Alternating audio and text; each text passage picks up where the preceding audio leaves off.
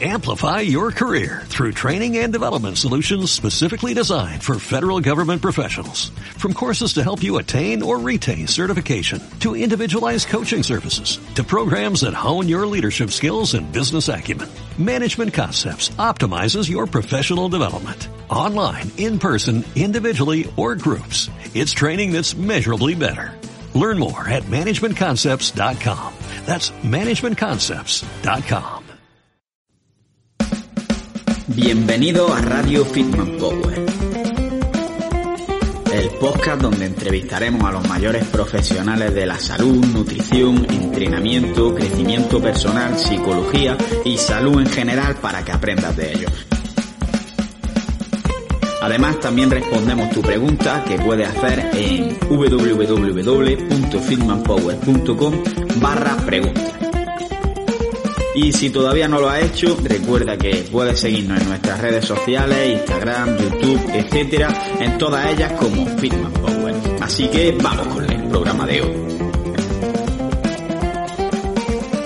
Muy buenas hijos del hierro y bienvenidos a un nuevo episodio aquí en Radio Fitman Power. Hoy tenemos con nosotros la segunda parte de la entrevista con Tomás Duray, que ya nos estuvo hablando un poco sobre longevidad y otros temas. Y en esta segunda parte vamos a hablar principalmente sobre su investigación en el metabolismo del glioblastoma. Hablaremos sobre dieta cetogénica, y un intermitente más a fondo y también hablaremos sobre la terapia metabólica y otros muchos temas que al final surgieron durante la entrevista y fueron demasiadas cosas como para exponerlas aquí de forma breve. Eh, antes de empezar con la entrevista, como siempre, recordaros que podéis apoyar al podcast haciendo uso del enlace que tenemos para acceder a nuestro patrocinador AudioFit, que te presenta eh, cursos de nutrición, entrenamiento, psicología, etcétera, mediante audio, para que puedas aprender mientras estás cocinando, sacando al perro, paseando en el metro, en el coche, etcétera, de forma que ahorras mucho tiempo. Y si utilizáis el enlace, además también salís beneficiados porque vais a tener el primer mes en la aplicación gratis. Así que nada, no me voy a enrollar y vamos con la entrevista. Escucha cómo suena, voz imposible va a llegar ya, nadie me va a frenar, ahora soy yo el que se va a levantar yo. Escucha cómo suena. Y habla un poco sobre el tema de los déficits nutricionales y me gustaría que en este nuevo tercio que vamos a introducir ahora mismo del podcast, hablemos un poco sobre esto. Entonces, me gustaría que me digas cuáles son los déficits nutricionales más comunes que te encuentras, cuál es la prevalencia que tienen y su impacto y cómo podemos prevenirlo. Vale. bueno, como, como he dicho, uh, colaboro con la empresa Melio, entonces tengo como unos artículos en su blog al respecto. entonces, para los que estén interesados y quieran leer más en profundidad sobre vitaminas y minerales, en, en, el blog de Melio pueden encontrarlo. En primer caso, creo que me centraría en la vitamina D, que es un déficit dietético muy común. En España afecta casi a la mitad de la población y se detecta en todos los grupos de edad. Mm, está muy ligado a la fractura osteoporótica. En caso de fractura osteoporótica uh, se detecta en casi el 100% de los casos. Y dado que es tan prevalente, sí que es importante pues, un control mediante analíticas regular.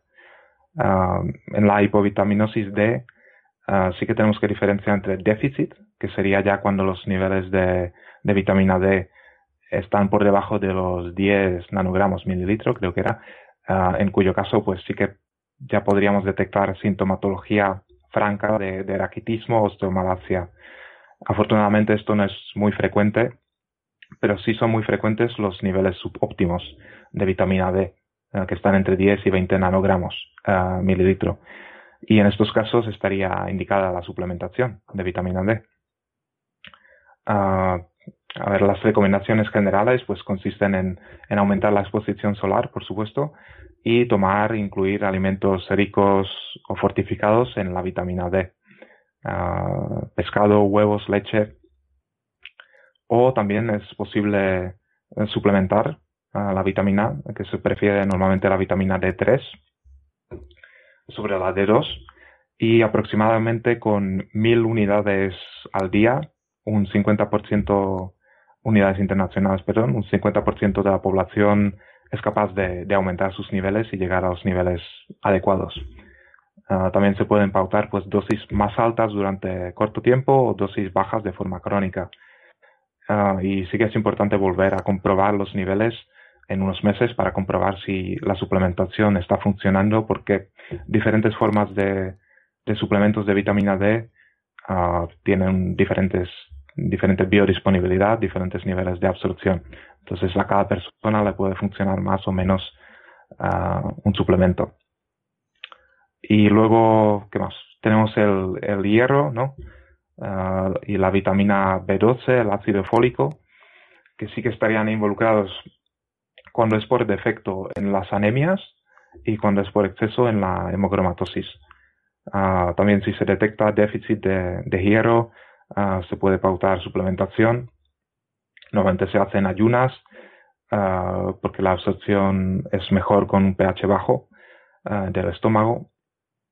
Y creo que normalmente es por, con sulfato ferroso o hay como nuevos agentes como maltor férico o hierro sucrosomial que funciona mejor en, eh, eh, poblaciones pediátricas y poblaciones de ancianos y tienen menos efectos secundarios. Entonces, bueno, también preguntar, cada uno a su médico puede preguntar por ellos a ver si se podrían pautar en caso de sufrir déficit. Y bueno, el ácido fólico también ah, está involucrado en las anemias, lo mismo que la vitamina B12. El ácido fólico normalmente se recomienda una ingesta de unos 400 microgramos ah, en adultos. Y está en las verduras verdes, en la fruta, la carne y las entrañas, sobre todo el hígado. Y normalmente se suplementa, sobre todo pues en, caso de embarazo, ah, en una dosis de, de 1 a 5 miligramos al día.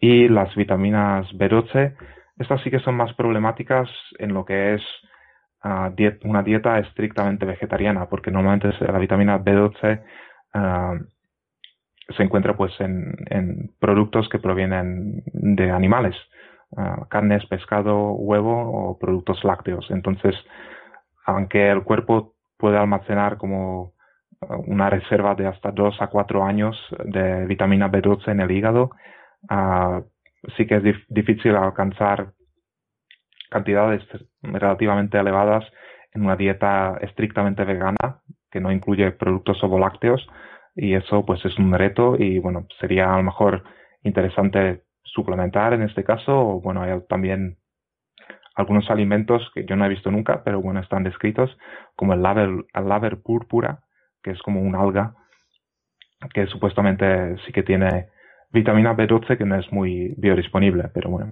Ah, yo creo que sería mejor suplementar. Ah, cuando queremos seguir una dieta estrictamente vegana, ah, debemos ser inteligentes al respecto y, tomar las precauciones necesarias.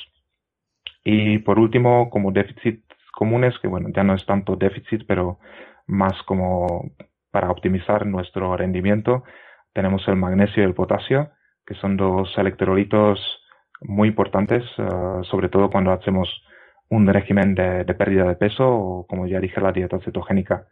Eh, el magnesio con unos 300-400 miligramos, ah, para simplificar un poco, ah, es suficiente, aunque es un poco complicado alcanzar estas, estas ingestas solo mediante dieta, sobre todo una dieta cetogénica, ah, porque normalmente el magnesio pues está en verduras verdes, en nueces y semillas o alimentos muy específicos eh, como la espinaca china, que tampoco, espinaca de Malabar, que tampoco he visto yo en ningún supermercado, algunas semillas y setas, y en la jalea real, que sí que se, suele vender. Así que ah, tenemos magnesio, ah, que es muy importante para regular nuestra tensión arterial, ah, sobre todo en una dieta cetogénica, y luego el potasio, que también interviene en el sistema cardiovascular y la tensión arterial. Y normalmente no se requiere suplementación de potasio Ah, tampoco se han establecido ah, pues, recomendaciones de ingesta oficiales, pero sí que sería importante mantener los niveles adecuados. Ah, el potasio está en muchísimos alimentos, sobre todo en las verduras de hoja verde. Eh, por ejemplo, el plátano es famoso por su contenido en, en potasio, pero creo que la densidad calórica es, pues, es mayor. Entonces, sobre todo verduras de hoja verde, brócoli, coles de Bruselas, coliflor, aguacates, o setas, champiñones, sí que tienen una cantidad mucho mayor por, por peso. Entonces, si no queremos suplementar, que en la mayor parte de los casos no es necesario, o incluso puede ser problemático, ah, pues nos vamos a centrar en este tipo de, alimentos. Vale, bueno, yo creo que ha sido un resumen bastante, bastante bueno de, de los principales déficits a nivel de micronutrientes que nos encontramos y no le veo mucho sentido a intentar resumirlo yo otra vez porque al final sí, sí, sí. todos los puntos son importantes, entonces como me ponga a intentar resumirlo me dejo la mitad y he repetido otra vez toda tu charla. Entonces vamos a pasar a hablar sobre un último tema que me gustaría tratar porque al final es sobre lo que tú estás investigando y es el tema de la terapia metabólica y el cáncer. ¿A qué te refieres exactamente cuando nos hablas de que estás estudiando sobre la terapia metabólica? Vale. Mm, Aquí también iremos pues desglosando un poco los conceptos, porque la terapia metabólica, aunque suena chulo, es como un término muy amplio, muy genérico, que incluye pues un abanico de herramientas nutricionales y farmacológicas también, que se aplicarán de, de forma diferente según la patología a tratar. Así que bueno, eh, empezar con el aviso, la advertencia de que terapia metabólica como como alternativa terapéutica complementaria está en fase de experimentación y incido en la palabra complementaria.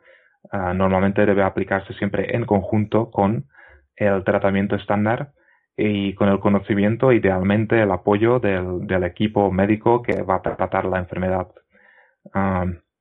Y bueno, vuelvo a repetir, está en investigación activa y estamos extrapolando muchos datos a nivel celular, de modelos animales y bueno, algunos ensayos clínicos. Ah, hay algunas herramientas más, digamos, más estudiadas, ah, como la terapia hiperbárica o el tema del ayuno, o fármacos ah, que activan dianas similares al, ayuno y otras menos conocidas.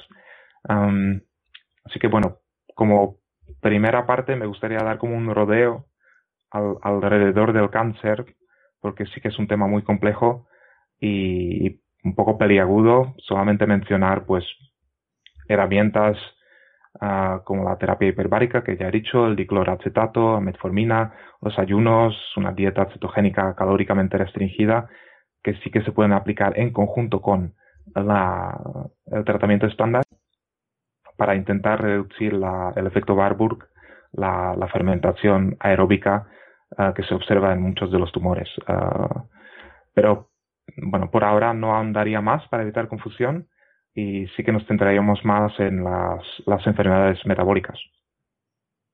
Vale, pues cuéntanos un poquito sobre ello y ponnos en perspectiva de, de, exactamente qué es lo que estás investigando y en qué se basa, para qué sirve. Vale, vale. Bueno, esto, esto no es exactamente lo que investigo, pero como aspectos prácticos de cómo aplicar la terapia metabólica, sí que es muy, digamos, cómodo de explicar el ejemplo de la diabetes de tipo 2, que ya hemos hablado. Ah, con una dieta cetogénica bien formulada, mm, si es posible, te, me gustaría mandarte como un enlace para compartir en, en las notas al, pie ah, del podcast de un ensayo de Halberg ah, del 2018, que es, esta, es un ensayo clínico donde una disminución de los carbohidratos pues sí que mostró una reducción de, hasta el 90% de las dosis de insulina, además de, mejorar eh, el peso, el perfil lipídico y la hemoglobina y la inflamación, que resta. Esto fue un ensayo de, de Virita Health, como dije, es como una compañía norteamericana que ofrece monitorización y como mm, consejo terapéutico nutricional intensivo para iniciar y mantener una dieta. Ah, lo menciono porque imagino que en una consulta de atención primaria, pues con el poco tiempo que tenemos, ah, será difícil poner esto en práctica. Pero ah, sí que se está aplicando, como dije, en, en algunos ensayos que se han hecho en Gran Bretaña.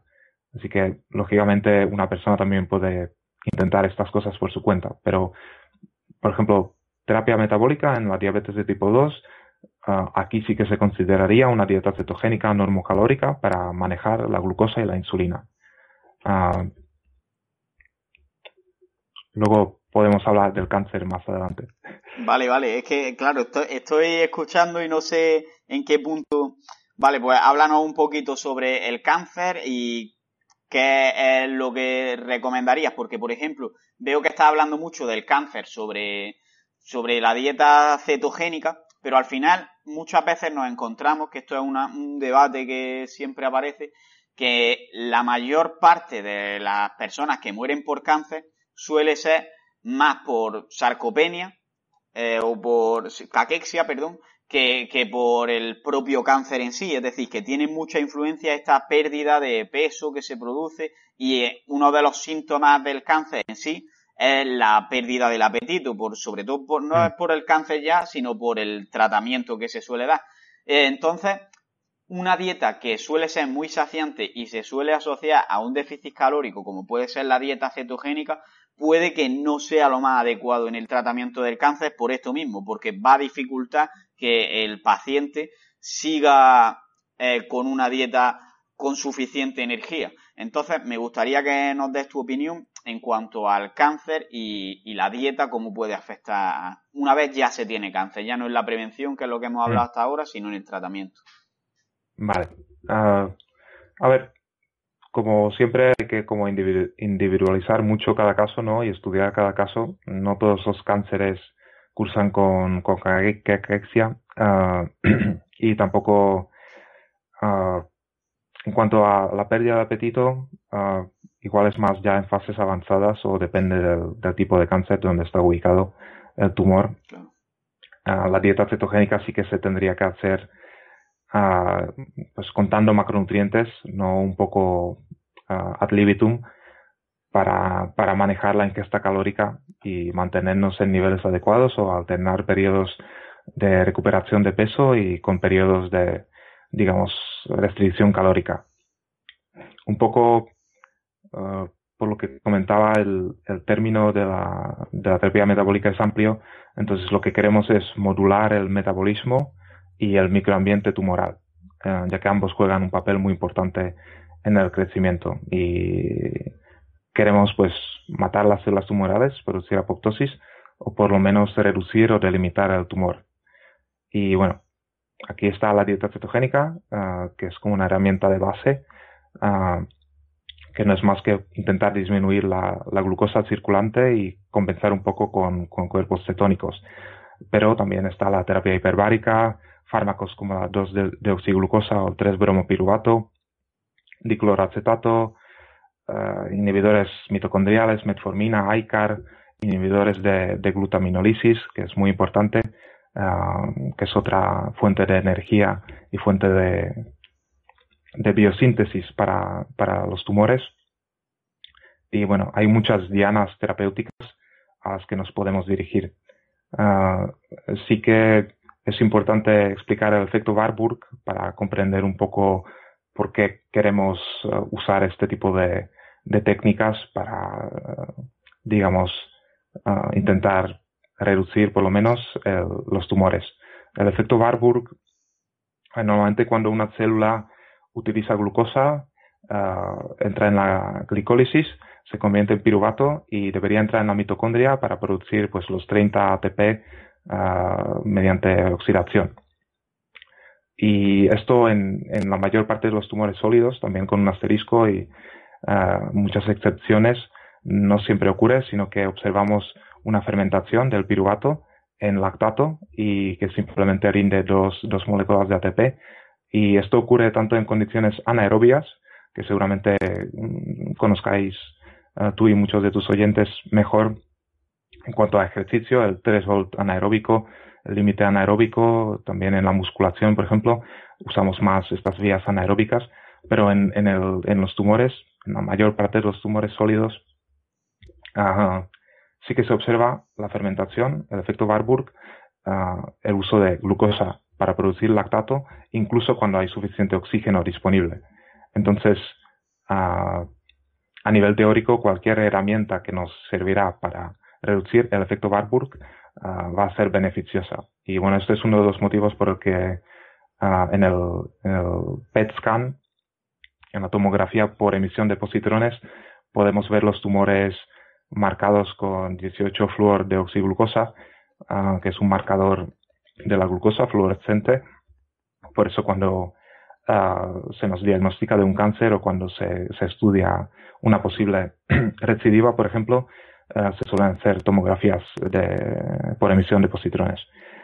Y eso, que los conceptos están en investigación activa. Evidentemente aún no tenemos muchos ensayos clínicos, aunque a nivel individual, siempre en conjunto con la terapia estándar, eso que quede claro, ah, siempre en conjunto sí que se podrían probar cada persona, pues ahí es libre de, intentar ponerlos en práctica. hay también, hay tumores donde no tendría mucho sentido, como leucemias o, cáncer de próstata, cáncer, algunos tipos de cáncer de mama, donde el tratamiento estándar es bastante eficaz, entonces ahí no tendría mucho sentido. Normalmente todo esto se estudia más la mayor parte de los trabajos científicos provienen de, de las metástasis, que es como un diagnóstico terminal, ah, y este sí que causa sarcopenia y pérdida de tejido adiposo, caquexia, y en el glioblastoma.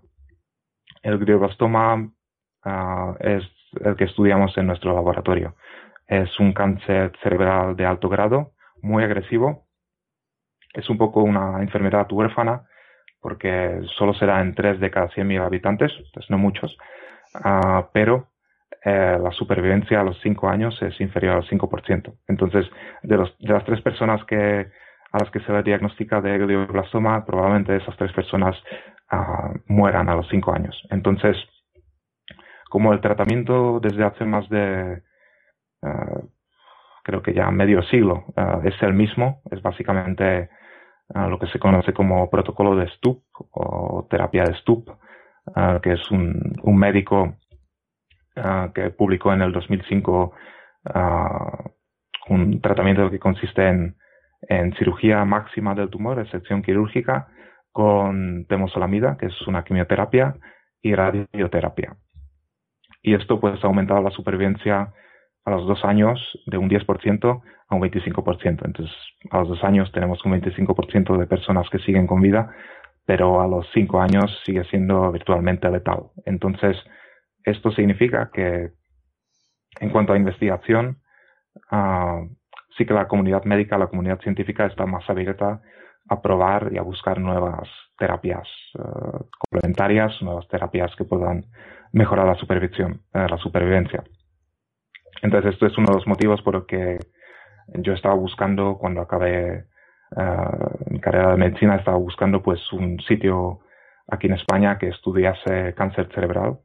Y bueno, tuve la fortuna de ser admitido en el, en el grupo de Ángel Ayuso y Noemi García Romero, uh, que tienen algunas publicaciones muy interesantes y están trabajando con, con células madre de glioblastoma, que tienen un fenotipo metabólico también un poco un poco especial. Entonces, bueno, no es por adelantar los resultados que vamos obteniendo, pero sí que se van uh, como un avance, sí que sí que vemos uh, diferencias a nivel de metabolismo que va un poco no en contra, pero como un matiz de, de lo que es uh, la teoría metabólica del cáncer, en la que el efecto Warburg es como la, la fuente predominante de, de energía. Ah, estamos, estamos en ello. Vale, ah, entonces comentas sobre todo que lo que más afecta es eliminar el efecto Warburg, que al final viene a ser que utilizamos, digamos, el metabolismo anaeróbico aunque estemos en condiciones aeróbicas, es decir, somos, por así decirlo, menos eficientes, además nuestro cuerpo va a utilizar mucha más glucosa, entiendo que para alimentar a las células del tumor. Entonces, ¿Qué eh, consejos prácticos podrías dar para evitar esto? Porque estamos hablando muy de forma, hemos hablado de forma menos concreta sobre ayunos, sobre dietas cetogénicas, pero quiero que lo condensemos aquí un poco todo como para resumir todo lo que hemos dicho hasta ahora. A ver, pues, uh, bueno, también matizar la glucosa no solo se usa para como energía, pero también está descrito que se usa para, para biosíntesis de moléculas. Entonces ya tenemos como un factor de confusión ahí que no sabemos muy bien qué está haciendo el tumor con la glucosa. Ah, cada tipo de tumor es diferente. Dentro del tumor pues tenemos diferentes subtipos celulares que utilizarán también la fosforilación oxidativa. Ya se nos hace un lío. Entonces, uh, el efecto aprovechar técnicas para reducir el efecto Warburg uh, sí que creo que sería como un primer paso para, digamos, intentar reducir, limitar lo máximo que podamos la, mayor parte de las células tumorales. El tratamiento quirúrgico es realmente el tratamiento curativo del cáncer, ¿vale?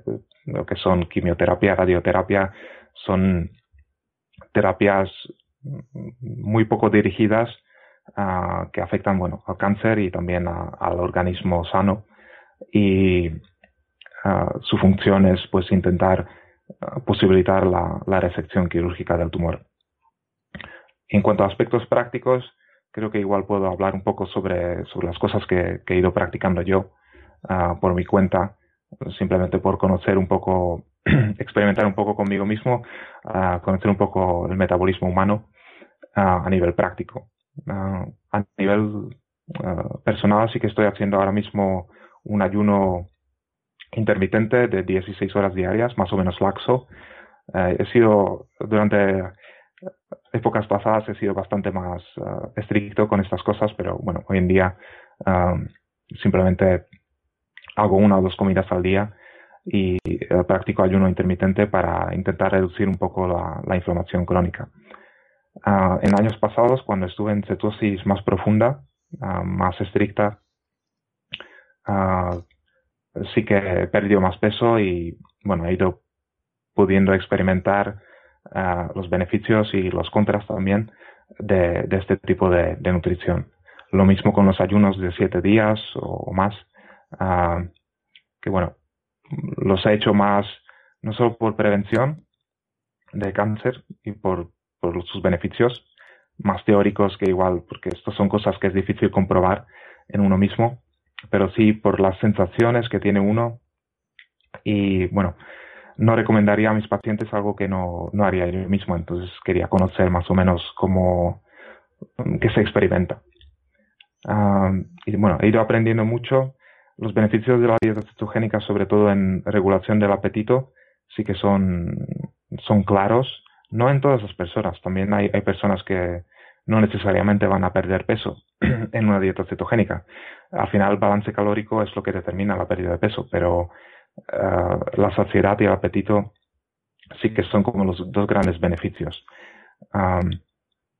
Luego, diría que eh, como aspectos prácticos, bueno, podemos entrar un poco en el cáncer en sí, pero creo que todo esto del ayuno, la dieta cetogénica, incluso restricción calórica o simplemente nutrición de fitness normal, sí que debe hacerse por, por las razones correctas uh, en cuanto a que lo que queremos es mejorar nuestra salud metabólica y bueno, quizás personas un poco con tendencia pues pseudo obsesiva uh, que es lo que me ha pasado un poco a mí, uh, deben intentar alejarse un poco de los extremos uh, del sobrepeso o el infrapeso también. Y, para ellos, pues igual estas técnicas no estarían muy recomendadas. Yo diría que la dieta cetogénica es muy útil para personas sedentarias uh, por encima de los 40 años que tienen propensión por la diabetes. Pero más, más allá de eso, Um, igual hay, hay mucha discusión en Internet sobre... Uh, no todas las personas necesitan una dieta cetogénica, ¿vale? Entonces hay personas que pueden mantener un metabolismo sano sin hacer este tipo de, de intervenciones nutricionales. Uh, y en cuanto a los ayunos prolongados, pues hay también mucha desinformación y muchos mitos. Comúnmente se piensa que tenemos que comer cada tres o cuatro horas. Esto realmente no es así evolutivamente. Uh, pero la idea es, es empezar poco a poco, no pasar de, de comer cada cuatro horas a hacer un ayuno de siete días directamente, ¿vale? Uh, creo que el mayor efecto adverso que he experimentado en mí mismo sería un poco el, el aburrimiento. Realmente es muy aburrido ayunar, ah, así que lo bueno sería pues tener algún proyecto ah, que hacer mientras. Tampoco sería buena idea pues ah, manejar maquinaria pesada o, o, un trabajo que requiera pues de aptitudes físicas intactas. Y los beneficios que se están describiendo en cuanto a prevención sí que tienen que ver con el estrés oxidativo, la autofagia y también con una reactivación o como un reajuste, una renovación del sistema inmune uh, que está descrito por, por, los ensayos de, de Walter Longo. Uh, así que por eso anecdóticamente muchas personas pues intentan hacer ayuno o también está muy de moda ahora la dieta carnívora uh, para pues manejar sus síntomas en cuanto a enfermedades autoinmunes. Mm es, yo creo que un ayuno prolongado es relativamente simple, fácil de implementar, ¿vale? es relativamente seguro y los pros superan los contras, pero debería hacerse siempre bajo supervisión médica idealmente con un médico eh, que más o menos esté versado en estos temas, que por lo menos haya leído la literatura científica.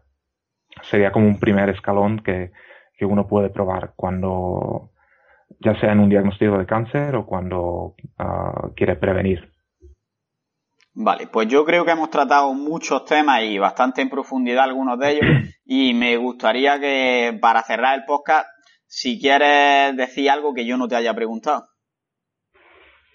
Hmm.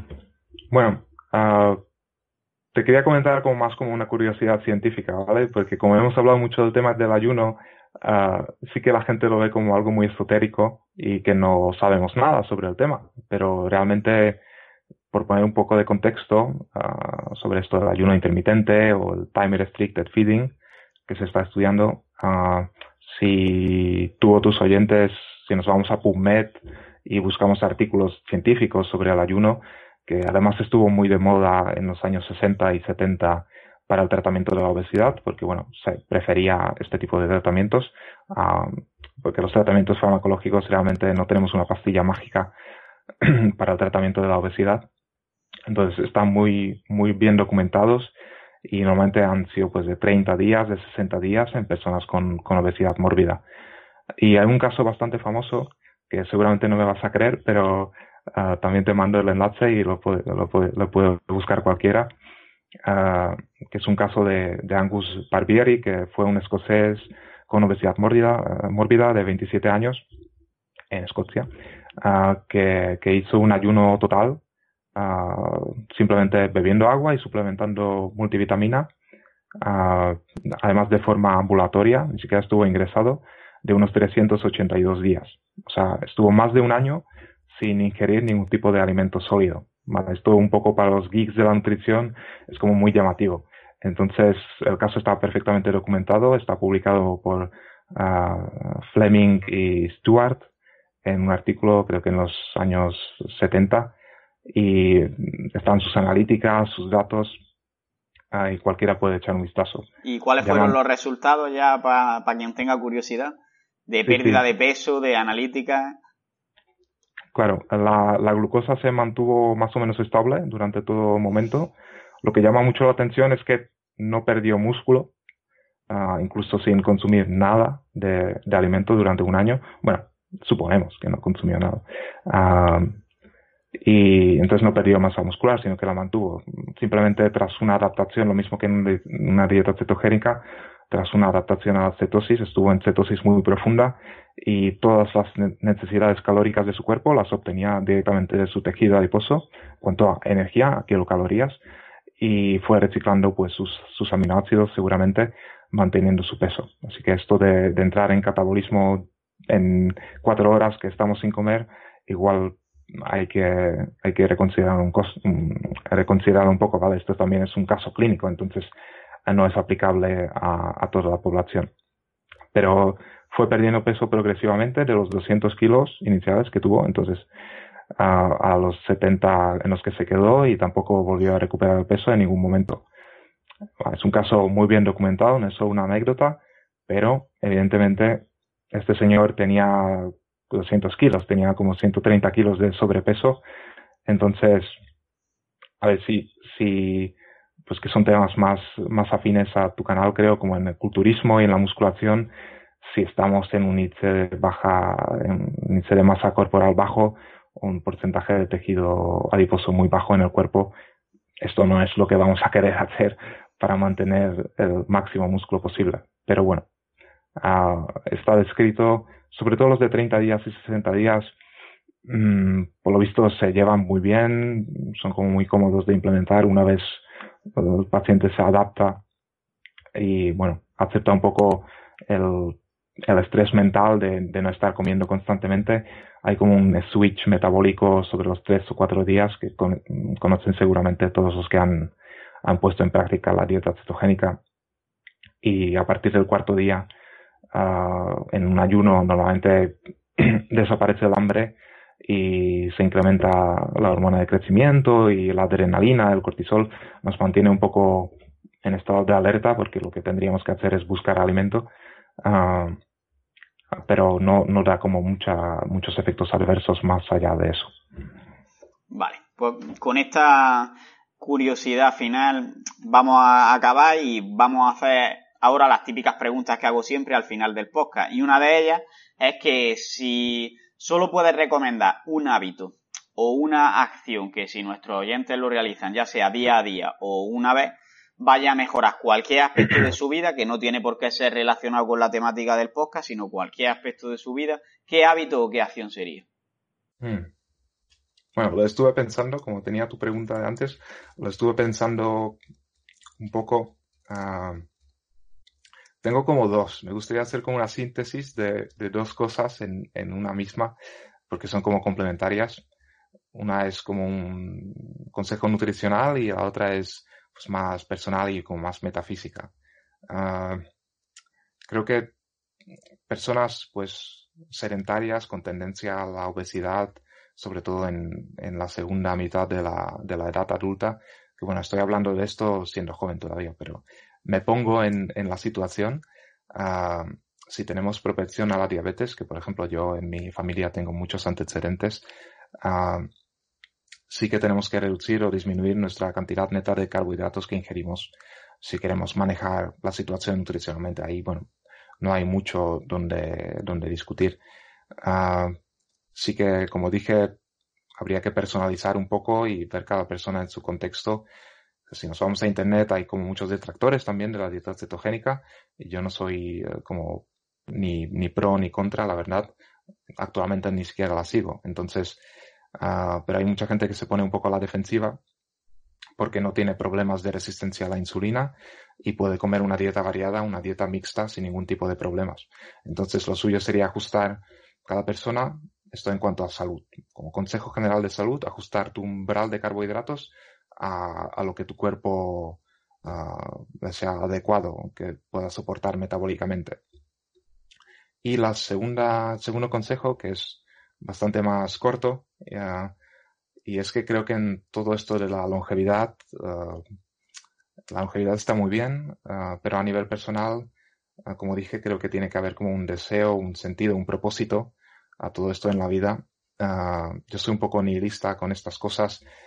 veo, intento ser como lo más racional posible, ya que estoy metido en ciencia, en medicina soy como consciente de que la neuroelectroquímica cerebral es la que determina gran parte de nuestra psicología, nuestro estado de ánimo. Uh, obviamente podemos modular un poco uh, nuestra psicología mediante pues meditación sobre todo o familia, un trabajo reconfortante, un grupo de amigos, pero creo que sin estos, uh, estos pilares de, de, la pirámide de Maslow, sin estas cosas básicas, todo lo que podamos hablar sobre longevidad o nutrición uh, es un poco superfluo, ¿no? Entonces, así mantener un fuego interno, una ilusión para el futuro, creo que es como el paso más importante que podemos dar a que todos los pasos pro longevidad. Entonces, bueno, igual mm, también en España no se lleva mucho, pero la ayuda psicológica uh, en cualquier etapa de la vida sobre todo también en la vejez, uh, que se suele olvidar muchísimo, uh, es algo muy importante. Así que bueno, yo creo que el consejo sería ser feliz y, y no comer carbohidratos si, si tenemos diabetes. Eso es básicamente el secreto del, del universo. Vale, me, me gusta, me gusta y bien resumido al final. Y lo que siempre pregunto también, contenido que recomiende, que sean ya libros, eh, papers, cuentas en redes sociales, canales de YouTube, otros podcasts. Bueno, mm, dirigiría a tus oyentes al blog de Melio, más que nada porque tengo artículos ahí, ¿vale? Ah, entonces, para quien quiera investigar un poco sobre estos temas, puede visitar melio.es y encontrará algunos de mis artículos. Sí que recomendaría, me gusta mucho el podcast de Peter Atia, no sé si te suena, ah, es como, ah, esto es más como en inglés casi todo, pues para quien tenga interés, es como uno de, los, de mis preferidos porque trata muchos temas con un rigor científico muy, muy alto, ¿no? Entonces, a veces, digamos, uno se puede perder un poco, pero tiene muy buenas notas en el podcast que explican todos los conceptos. Entonces, si queremos aprender realmente en profundidad sobre estos temas, el podcast de Peter Atia me, me gusta mucho. también el que quiera aprender sobre la dieta cetogénica, eh, Dominic de Agostino, es como un investigador muy famoso en Estados Unidos que se dedica a estos temas. Y el podcast de Ronda Patrick, está todo esto en inglés, uh, también me gusta mucho. Uh, en cuanto a en España, creo que está el de Fitness Revolucionario, ese seguramente te suene, ¿no? Si no me equivoco, tenías a, Marcos, se llama, ¿no? Marcos. Hace poco en el, hace poco en el podcast. Mm, es, tiene muy buen, muy buen podcast y muy buen, uh, muy buena página web para todas estas cosas, también con bastante ciencia. Y igual, no sé, en cuanto a invitados a tu canal, a lo mejor en el futuro, no sé si conoces Cáncer Integral de, de Alfonso Fernández. Es también una página uh, muy interesante y ha hecho como una, un trabajo de síntesis impresionante en, en toda esta información de la terapia metabólica en el cáncer. Uh, si no me equivoco también por un tema personal, porque su mujer murió de cáncer cerebral. Entonces la motivación ahí es evidentemente uh, mayor. Y bueno, si estuviese interesado en participar en tu podcast, lo nominaría. Estaría muy interesado en que, en que nos hablase de estas cosas. Vale, pues tomo nota de todo esto. Te iba a preguntar si nominaba a alguien, pero ya he visto que, que lo has hecho tú. Y por último ya, háblanos un poco sobre ti, cuáles son tus proyectos, tus objetivos más futuros y dónde podemos encontrarte o encontrar más contenido sobre ti. Vale. Bueno, a, corto o medio plazo, uh, la idea es acabar mi tesis doctoral. Uh, aunque bueno, no sé si esto igual le sirve a alguno de, de tus oyentes. Como médico, sí que es, ha supuesto como un, un gran aprendizaje y reenfoque pasar de clínica a ciencias básicas. Entonces igual si alguien se lo está planteando es muy poco común que alguien pase de, de clínica a investigación pura. Uh, pero bueno, mm, que, se considere que no es... Uh, los estudios de medicina en sí no están diseñados especialmente, por lo menos aquí en España. Tengo entendido que en, Estados Unidos y en otros países sí que se hacen más pues como rotaciones y, estudios de laboratorio. Aquí realmente a partir del tercer año de, la carrera de medicina eh, nos centramos en preparar el MIR y ser un poco robots de memoria. Pero bueno, ahí no me meto yo mucho porque tengo como uh, muchas opiniones sobre cómo estamos uh, haciendo las cosas. En cuanto a eso a medio corto plazo. También estoy acabando una novela de ciencia ficción. No sé si uh, soy como un poco aficionado a la escritura. Eh, tengo un libro también publicado en Amazon, por si alguien le quiere echar un vistazo, que no tiene nada que ver con, con nutrición. Puedes decir el nombre y lo pongo ahí también. Sí, sí, es El Sendero de la Verdad de Tomás Duray. Bueno, básicamente, con que uno me busque en Google es D-U-R-A-J, pero bueno, se dice Duray Uh, no hay muchos Tomás Duray uh, en, en Google, entonces todos los links que aparecen básicamente son, son míos. Entonces, bueno, ahí están mis publicaciones, LinkedIn, uh, mi página de asesoría nutricional que es neovitalitas.com, donde también tengo algunos vídeos y explico un poco cómo poner en marcha la dieta cetogénica. eso el, el libro en Amazon y mm, ya está. Estamos a ver si dentro de los próximos meses hacemos como la publicación científica oficial de, de mi, mis resultados en, en, esta etapa de doctorado y también bueno, me encantaría luego pasarte el enlace para compartirlo en cuanto esté listo. Y bueno, por mí creo que eso es todo. Quería darte otra vez las gracias por, por aceptar la oportunidad de, de poder participar en tu podcast. Espero que haya resultado interesante y más o menos útil uh, una información. Y bueno, sería un placer volver a, repetir en el futuro para hablar de, de estos y otros temas. Muchas gracias. Muchas gracias a ti espero que, sea así, que, poco a poco vayamos avanzando la cosa y en un tiempo tengas que venir para pa seguir contando los avances y, y, lo que hayáis descubierto. Así que muchas gracias por haber aceptado la invitación, por el contenido y espero que nos veamos en la próxima. Un saludo y a seguir creciendo. Gracias, Carlos. Y hasta aquí llega el episodio de hoy. Si te ha gustado, puedes apoyarnos y darnos más difusión compartiéndolo en las redes sociales, dejando una valoración en iTunes o un comentario en iVoox y sobre todo, seguir viendo los siguientes episodios. Nos vemos en el siguiente y un saludo y a seguir creciendo.